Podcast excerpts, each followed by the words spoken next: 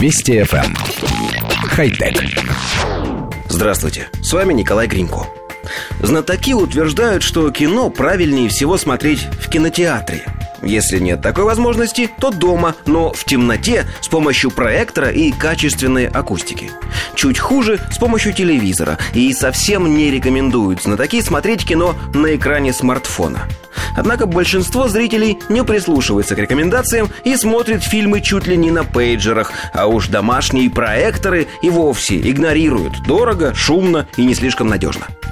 Компания LG представила проектор Mini Beam Nano, который, по утверждению производителя, является самым маленьким, легким и доступным устройством в своем классе. При габаритах чуть больше банки леденцов весит новинка 270 граммов. Проектор оснащен встроенными динамиками и аккумулятором емкостью 3800 микроампер-часов. Этого достаточно, чтобы посмотреть один фильм.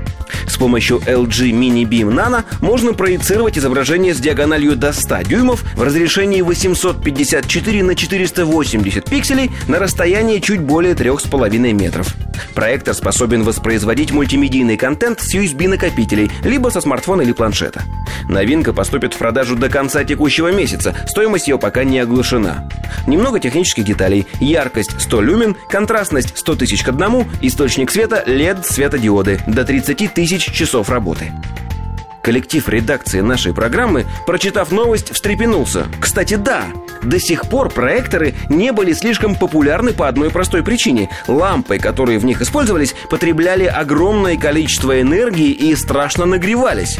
Для охлаждения применялись мощные вентиляторы, которые, несмотря на все ухищрения, издавали приличный шум.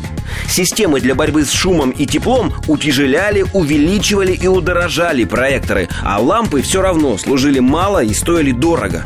Но ведь теперь-то существуют источники света, использующие на излучение почти 100% энергии и почти не нагревающиеся. То есть можно делать мощные, недорогие и надежные проекторы.